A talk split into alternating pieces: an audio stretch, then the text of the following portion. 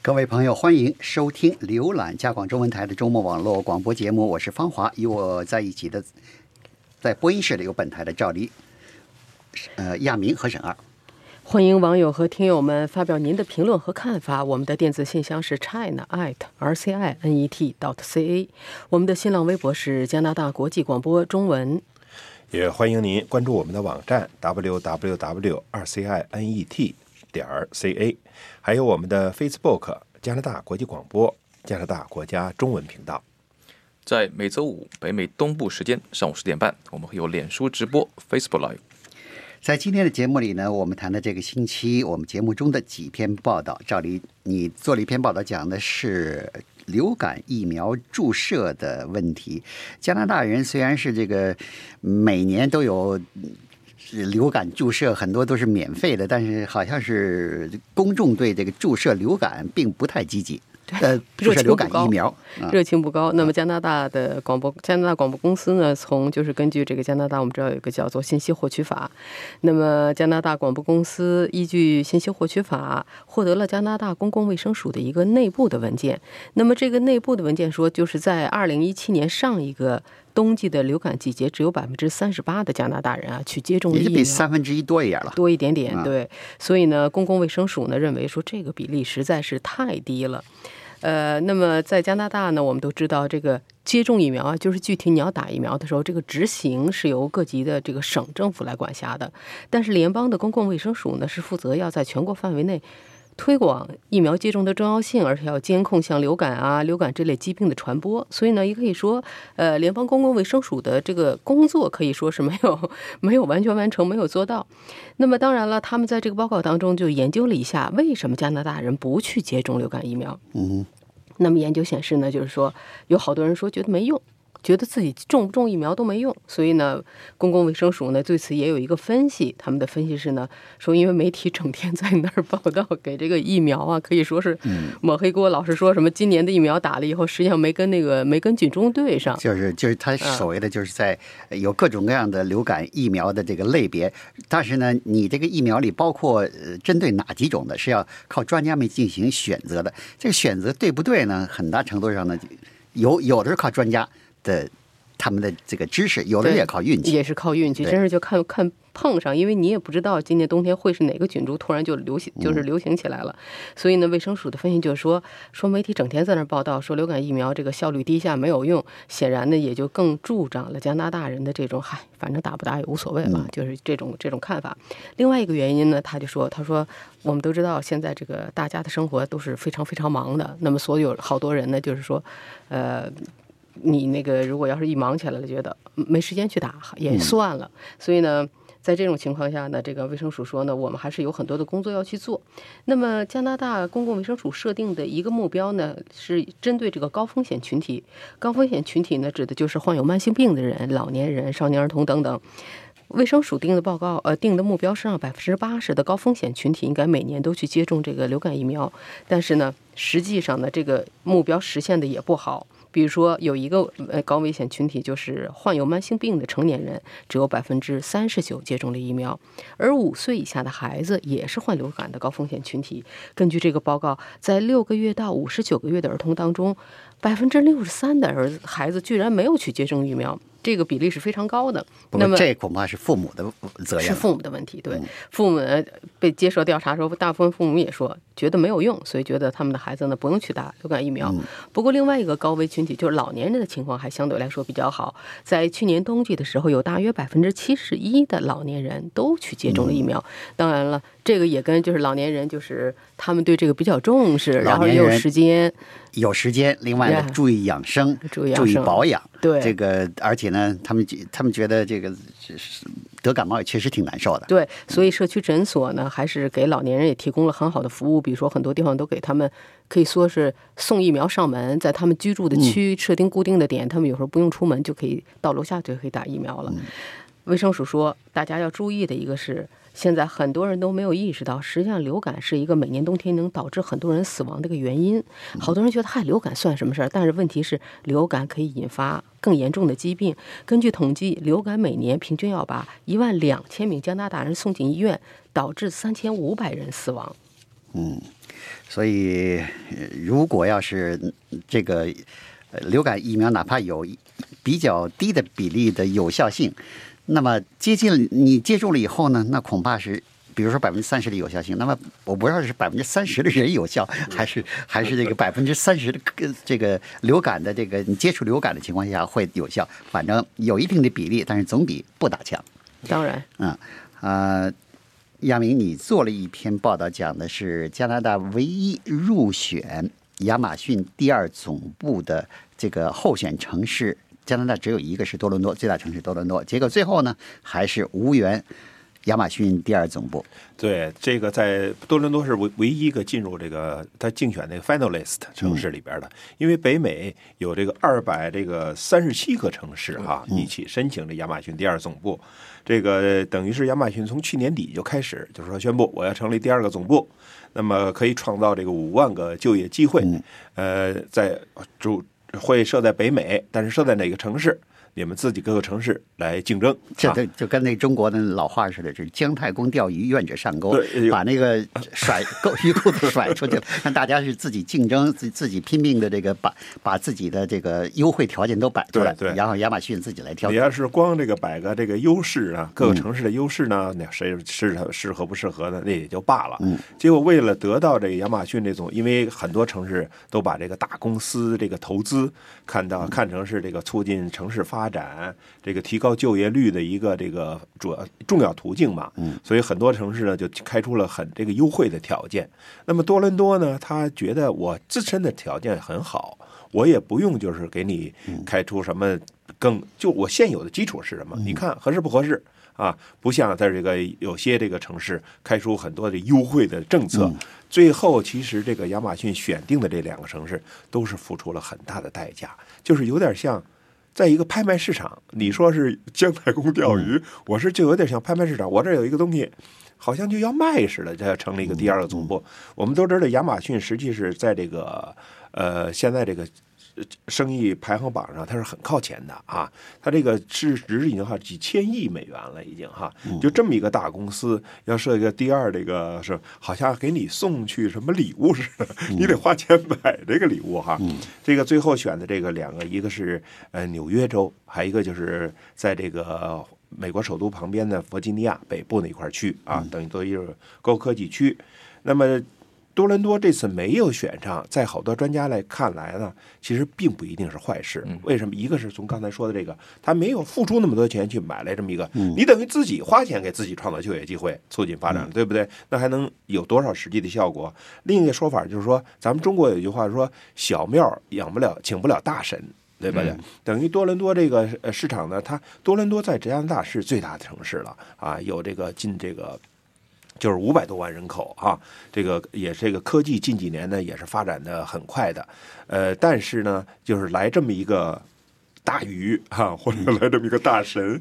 有点受不了，为什么呢？因为他人才现在已经出现了这个短缺啊，就高科技人才这方面，嗯，你说的人才短缺，我就说，嗯咱们是住在这个蒙特利尔啊，这看的媒体的报道讲的讲的都是多伦多的房价近几年飙升，呃这个怎么怎么样，好多人都买不起房子，结果呢，得跑到离这个。多伦多呢几十公里、上百公里的地方，每天通勤上班，就这个得多难受啊！第二呢，就是这个还跟那有关系，就是你通勤上班，那交通拥堵，多伦多近几年是一年比一年堵。你再来这么一个大鱼，几号称五千个工作。啊，五千个，呃，五万个，五万个工作，啊然后，然后还有这个家庭啊，什么的，所有的一系列都过来。从住房、交通问题，从这一点来说，从咱们再看表面上的啊，这对这个事情，那肯定也也是一个很大的问题啊。对呀、这也是其他一些就是经济搞经济学专家啊，或者什么这些，不光是就是一些公司高科技的公司认为，呃，发展经济不能就是单纯依靠这个吸引这些外边来的投资，而且应该发展自己的，特别是加拿大一些高科技公司，嗯他们就说要发展自己的品牌啊，这样来创造就业，打开这个国际的市场。再一个呢，就是说这个加拿大呃呃，就是多伦多就是有这个实力，有这个基础来吸引外国的公司。你亚马逊不来，不是说别人不来啊。嗯所以现在呢，就是说，呃，多伦多去竞争这个亚马逊第二个总部的这个竞标书，咱们就叫它竞标书吧，等于开出我这个城市都有哪些的有利条件，在网上贴出以后，现在有一万七千多这个点击下载。那么就是说，有这些商家呢，对多伦多表示感兴趣，要把这个总部或者什么来设在这个多伦多来。那么现在确实有，呃，有一些大公司，像 Google 有一个分部哈，叫 Google 这个 Lab，这这也搞这个人工智能人工智能的，对，已经基本上定了，就是来多伦多了。所以这么着，慢慢的就是，呃，以小呃换大，几个小也顶一个大了嘛。嗯所以积少成多嘛对，积少成多。所以这个呃我就觉得，就是加拿大的一些城市呢，嗯现在是比较呃注重实惠的东西。嗯。你不是不是说你一定是一定是越大呀，什么越越这个有名的公司就一定越好。你比如最近这个卡尔加里市公民投票拒绝申请冬奥会奥会，这也显得这个市民嘛，就是觉得务实。呃比较务实。你说一个要看一下成本，你看一下得花多少钱，不当冤大头，不当冤大头，不当那个人多钱傻那种人。对，对。所以呢，好好多事情呢，就是不但光要算这个呃名声啊、名气啊对什么，实际上算这个账，还要算呢经济账，因为毕竟最后对是纳税人要负担的这个东西。不是人多钱傻，是钱多人傻，是啊 不想当那样的冤大头。嗯，好，呃，沈二，这个星期你做了呃，你准备了一篇报道，讲的嗯是智能音箱呢，这个是否能在新闻方面能够得到获取呃消费者的关注？是，呃，这个是一个路透社研究所的一个高级研究助理吧，叫 Nis Newman 的一个报告。那么他这个这个研究研究助理呢，他是关注呢就是这个数字媒体的发展。他为路透社研究所呢每年会出版这方面的这个报告。那今年他有一篇好像长达三十八到四十页的这么一个报告，就专门讲智能音箱的。因为智能音箱确在确实现在很热。那么他的一个发现呢，就是说或者他通过他的调查研究的发现，就是说，呃，新闻现在还没有像音乐或者说其他的一些娱乐性节目一样，在智能音箱上那么受欢迎。但是呢，它慢慢的这个热度呢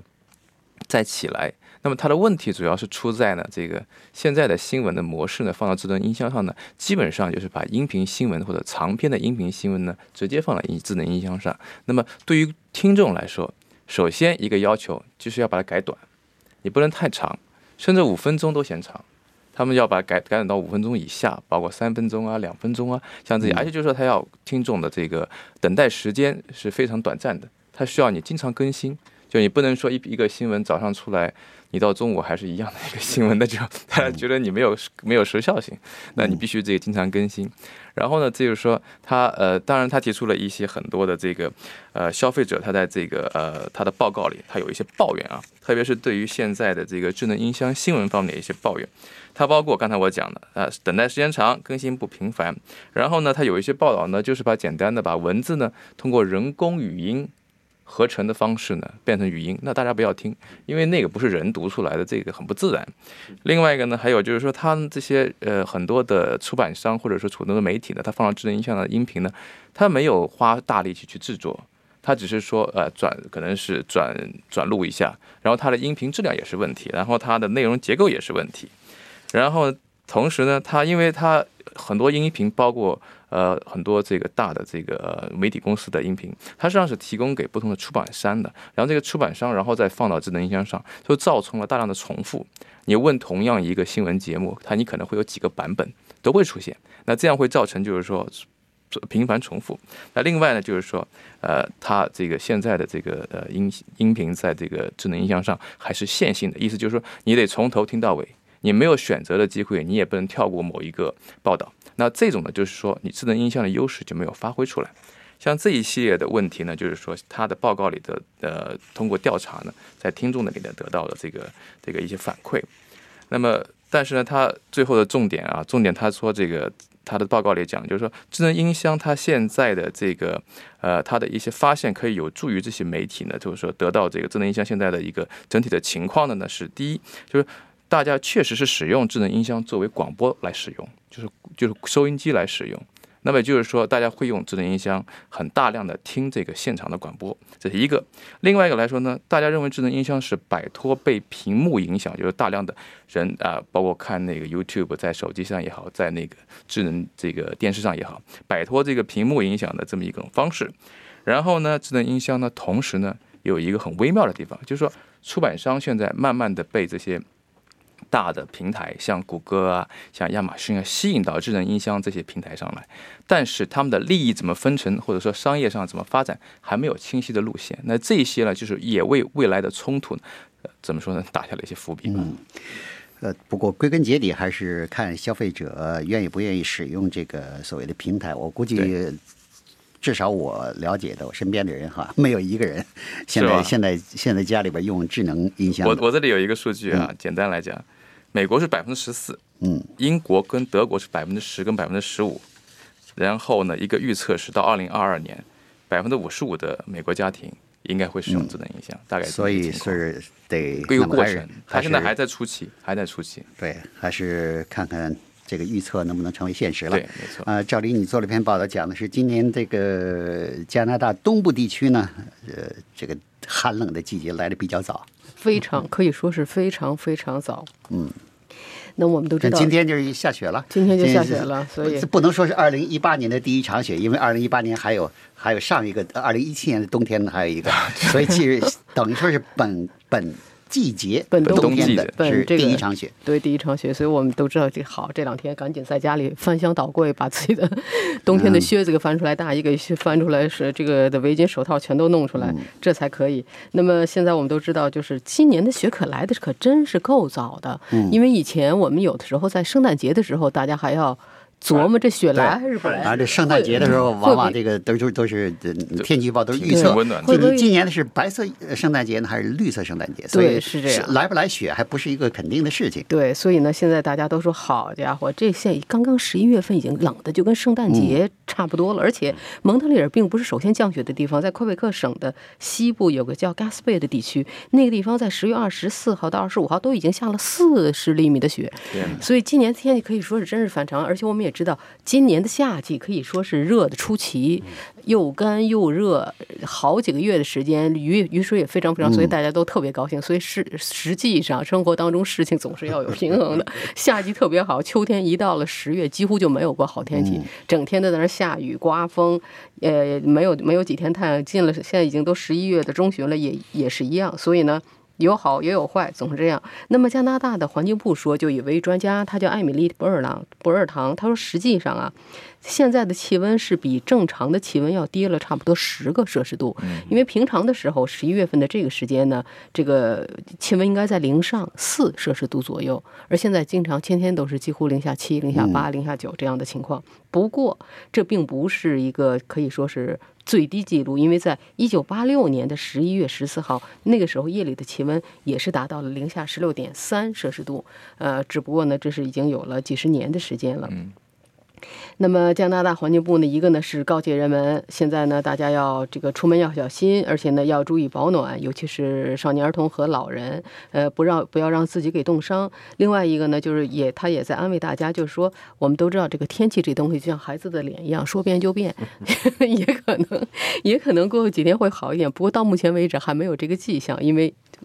天气预报说，未来一周都是零下好零下好几摄氏度这样的情况。那么大家现在最着急的一件事就是这个汽车换轮胎，汽车换冬胎。嗯呃，比如说昨天亚明还在问我换没换，我说好不容易跟这个车行定了一个约会，是十一月底才能换，之前根本就都没有位置，根本没位置。根本没有位置。但是呢，有的车行说呢，说因为今年比较冷。从十月以后就比较冷，所以大家好多人似乎挺有远见的，早早早早的今年都去把冬胎给换上了。比如说有一个车行就说，在他们的客户当中，现在百分之六十八，也就是接近百分之七十的客户都已经换上了冬季轮胎。我们知道这个换冬胎在冬季驾驶是对冬季驾驶是非常有帮助的，而且呢，魁北克省呢有法律规定，大家都必须要这个进入冬季就必须用冬季的轮胎。而且今年是，呃，从原来的十二月十五号，呃，提前到十二月一号，十二月一号之前都必须换轮胎，换否则的话，如果警察发现你十二月一号还没有冬胎，可以给你开罚单。嗯呃，亚明，你做了一篇报道，讲的是这个加拿大呢前外长啊阿克斯沃西他嗯参加的一项研究呢，做出一个建议啊，一个他说应该把那个一些呃就是国内难民问题特别严重的这些国家的独裁者贪污的这个钱呢，他存在海外的钱呢，应该给他冻结，不但冻结，而且要把这个钱拿来用在救助这些国家的难民身上。对，我觉得这是一个挺好的主意哈。嗯就是因为现在有些钱已经冻结了，但是冻结了干嘛用呢？就是呃，原来的目的就是说冻结不让他用，不让他用，啊对，但是干什么去用？有没有一个更就是人道的理由，或者更充足的理由？我觉得这个理由就挺充足的。这等于是加拿大这个主导的哈，倡导的一个这个组织提出的一个建议。这个组织呢就叫国际呃叫世界难民委员会，就 World Refugee 呃 Council 啊，等于它是由这个加拿大原来有一个就是国际间政府呃组织呃怎么提出一些这个城市改造啊什么那些提出建议的这么一个委员会，有在这上分出来这么一个世界难民委员会。我们都知道，近年来这个国际上难民问题真是一波接一波，越来越严重。嗯你看，原来多的有中东、非洲，嗯那么现在有拉丁美洲，嗯，包括亚洲，缅甸这个什么这个罗西亚难民都开始了哈。当然就是流离失所啊，就是这个跑到呃或者邻近国家，或者是对跨过好几个国家，比如说你这个美国的这个例子，对跨过好几个国家，对呃几千、啊几千里长途跋涉跑到美国去，对啊，所以这个难民问题真的是越来越严重。我看了一下，为了做这个报道呢，查了一下呢联合国难民署的这个统计资料哈，二零一八年全世界有两千两百万人逃离家园。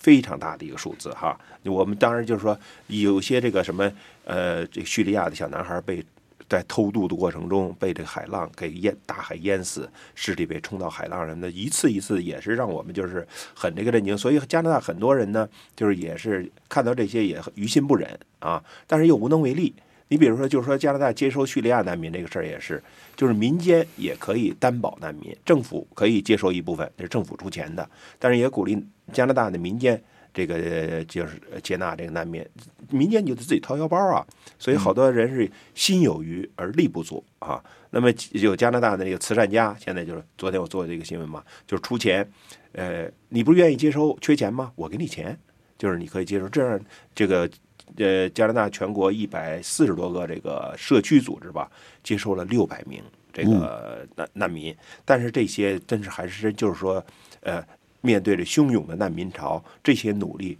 就是等于是杯水车薪，嗯还是解决不了大问题。怎么解决这些问题？其实有人说的对，这是人是谁我不说了，可能就是人就会